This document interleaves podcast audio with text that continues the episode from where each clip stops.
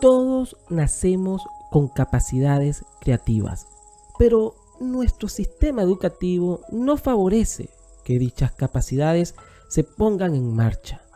Por eso es importante que estimulemos la producción de iniciativas y que vayamos perdiendo poco a poco el miedo a la equivocación.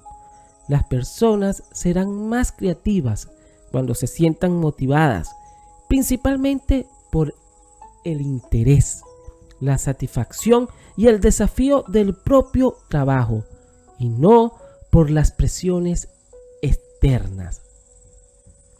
Cuando se estudia la vida de los grandes inventores, podemos ver la gran cantidad de intentos que tuvieron que hacer hasta que alcanzaron sus grandes logros. Para ellos, cada cosa que salía mal no era un fracaso, sino la exigencia de volver a intentarlo, pero de formas diferentes. Los genios creadores son como las hormigas. Si les pones un obstáculo, jamás se rinden. Intentan superarlo por la derecha, la izquierda, el centro, por arriba o abajo.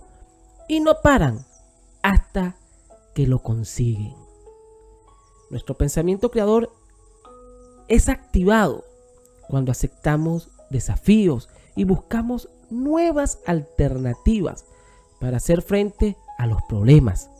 Es entonces cuando sentimos ese orgullo especial que solo se siente al lograr algo que a veces no parecía posible.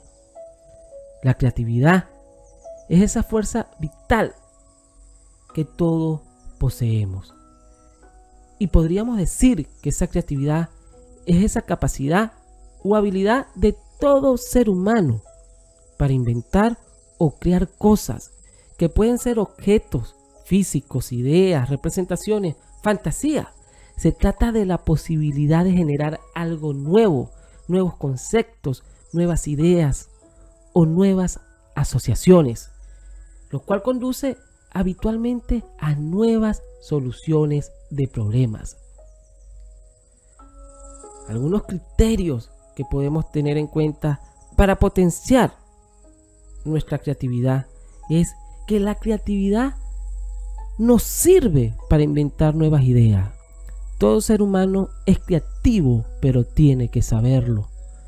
La creatividad nos lleva a abandonar una idea cuando ésta ya no resulta efectiva.